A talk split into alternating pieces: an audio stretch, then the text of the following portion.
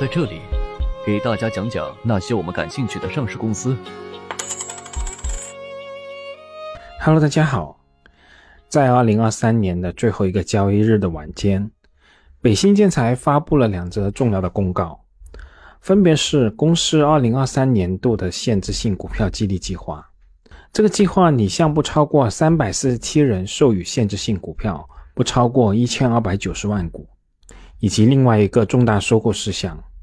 关于联合重组嘉宝利化工集团股份有限公司的公告。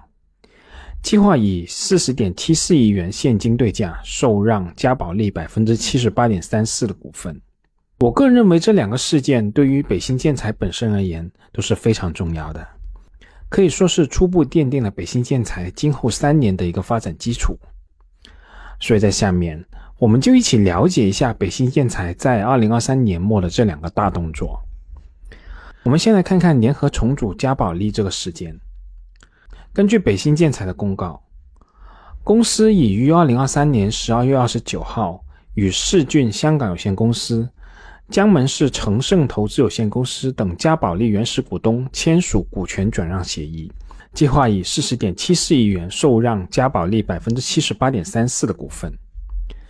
而这次交易仍然需要向国家市场监督管理总局反垄断局进行申报以后进行。北新建材的这次联合重组的目标，嘉宝利化工集团原来是一家典型的家族控股企业，公司的创始人仇启明。从一九九三年创业至今，公司历经了仇氏家族内部多次人员的变更。仇启明也于二零二三年三月重回公司掌舵者的位置。而嘉宝莉的创始人复出，无疑是在酝酿着大动作。三月，创始人重新出山。十月份，北新建材即宣布有意收购嘉宝莉的控制权。根据披露的收购预案，北新建材拟以现金收购的方式。收购嘉宝莉百分之七十八点三四的股份，收购对价是四十点七四亿元，对应的收购估值是五十二亿，对应二零二二年公司二点六八亿元的净利润，市盈率约为十九点四亿倍。如果按照收购业绩承诺中嘉宝利二零二三年的规模净利润不低于四点零亿元来计算，这是收购对应的市盈率不到十五倍。收购的对价是明显低于 A 股同行业上市公司，比如说三棵树、亚视创能等等这些公司的估值的。当然了，我们要强调，由于这次收购是纯现金收购，创始人家族一下子就获取了全部股权的现金价值，所以估值稍微低一点也是完全可以理解的。那根据本次收购的评估师对于本次收购的标的公司。嘉宝利的股东截止二零二三年七月三十一号全部权益价值的评估，评估的结果是六十点二亿。而同时，根据审计报告，截止二零二三年七月末，嘉宝利集团合并口径归属于母公司股东的权益是二十点六亿。嘉宝利公司按收益法评估的结果计算的评估增值是三十五点五九亿，增值率达到百分之一百九十二点二一。而增值的原因，评估师在评估报告中也写道：嘉宝利经过多年的经营，已经形成了良好的品牌效应，建立了顺畅的销售渠道和体系。这部分商业价值没有反映和体现在公司的账面价值上，所以收益法的评估结果存在一定的评估增值。而我这里需要指出的是。这个评估增值部分在收购完成以后，将全部变成北新建材财务报表中的商誉。也就是说，收购完成以后，北新建材的资产负债表中将新增约三十亿元的商誉。关于财务商誉这件事以及所蕴含的风险，我在此前的节目中也已经比较详细的介绍过了，我这里就不再重复。而从嘉宝利这家公司本身的业务基础来说，嘉宝利可以说是国内涂料行业已经坐上牌桌的企业，目前是中国涂料的十强和全球涂料的二十五强企业。截止二零二二年，嘉宝利集团的零售终端覆盖全国约三千多个县镇市场，门店超两万家，经销商数量超过四千家，而公司本身的盈利能力也比较强。根据公告。嘉宝利二零二二年和二零二三年一到七月的营收分别达到三十六点零九亿和二十点四七亿，销售毛利率达到百分之三十三点四和百分之三十六点一，净利润达到二点六八亿和一点九六亿，经营性现金流达到六点八四亿和一点一亿。我们也可以对比一下行业龙头三棵树的数据，三棵树的营收规模无疑要比嘉宝莉大得多。公司二零二二年的营收达到一百一十三点四亿，但在盈利能力方面，无论是销售毛利率和净利率，三棵树的表现都要明显弱于嘉宝莉。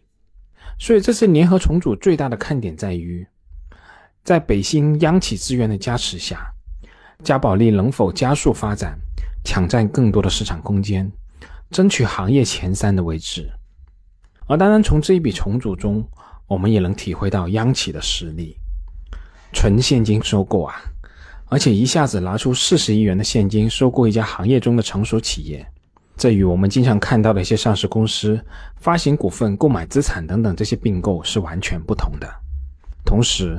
嘉宝莉的原始股东也承诺，在二零二四年至二零二六年间，嘉宝莉税后净利润将不低于四点一三亿、八点七五亿和十三点九四亿。对应二零二五年和二零二六年的同比增速不低于百分之十一点八六和百分之十二点三四，业绩没有达到的部分由原股东进行业绩补偿，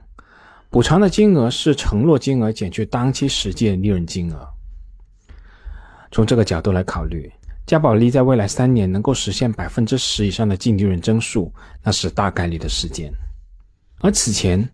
有很多投资者也诟病。北新建材一体两翼这个发展战略中，涂料这一翼是难以真正发展起来。而通过这次交易，北新涂料业务的产能将由目前的十点三万吨一下子跃升到一百三十万吨以上，产能的布局也有原来的华北地区扩展到全国，涂料板块的业务将迅速得到补强。当然了，我们也要强调，原来嘉宝莉各个生产基地的产能利用率都是低于百分之五十的。可以说，这个庞大的产能是没有得到充分的利用。那至于在收购完成以后，在业绩承诺压力下，嘉宝莉能否提升生产效率，进一步扩大市场份额？我个人是持谨慎乐观的态度。北新建材旗下的灯塔和嘉宝莉将各自承担北新涂料在工业和民用端的发展重任。凭借北新作为央企的强大资金和渠道资源优势。涂料这一发展方向也有望真正打开成长的空间。那接下来我们再说说第二件大事，就是北新建材的二零二三年度股权激励计划。同样是在二零二三年的十二月二十九日晚间，北新建材发布了二零二三年限制性股票激励计划。根据公告，北新建材这次计划授予的限制性股票总量不超过一千二百九十万股，约占总股本的百分之零点七六四。本次股权激励计划授予的价格参考标准是，激励计划公布前一个交易日公司股票交易价格均价的百分之六十，也就是十三点九六元每股。激励的对象包括公司的董事、高级管理人员、核心骨干人员在内的人员，共计不超过三百四十七人，约占公司二零二二年末在册员工人数的百分之二点六五。其中，公司董事、总经理等等这些高级管理人员合计被授予的比例仅有百分之四点零九，而首次授予的员工人数达到三百四十七人，占比达到百分之八十三点九二。从股权激励的考核目标来看，北新建材这一次股权激励的考核期是二零二三年到二零二六年，以公司二零二二年度扣非规模净利润为基数。二零二四年至二零二六年扣非规模净利润的复合增速应该不低于百分之二十七点七、百分之三十三点零八和百分之二十五点四三，而且高于对标企业七十五分位值和同行业平均的水平。如果按照这个考核目标来推算，北新建材二零二四年至二零二六年扣非规模净利润的规模应分别不低于四十二点六四亿、六十一点六三亿和六十四点七三亿。同比的增速分别是百分之十六、百分之四十四和百分之五。而在同行业对标企业方面，北新建材选择了海螺水泥、中国巨石、中材科技、南波、东方雨虹、三棵树、科顺股份、伟星新材等等二十家企业作为对标的企业。而除了我们上面提到的业绩增速考核目标以外，解除限售的条件还需要满足。在二零二四年至二零二六年，扣非净资产收益率分别不低于百分之十七、百分之十八和百分之十九，而且高于对标企业七十五分位值和同行业平均水平，以及各年度经济增加值及改善值大于零。对于最后这指标，也就是经济增加值，一般国资系统用的是比较多的，但我个人认为这其实也是一个非常好的指标。经济增加值其实是指税后净利润扣除全部资本成本以后的剩余收益。这个指标可以协助我们看清楚一门生意是否真正能够为投资者创造价值。而关于北新这次股权激励计划的考核目标，表面看起来确实要求也不低了。无论是从业绩的增速和资产回报率等等这些角度来看，要达成都有相当的难度。但这其中其实有两个小点。我们不妨拿出来说一说。一方面是我们前面提到的收购嘉宝莉的交易，嘉宝莉的原实控方是做出业绩承诺的，如果达不成，原控制方是要赔钱的，所以这部分增长基本上就有保障了。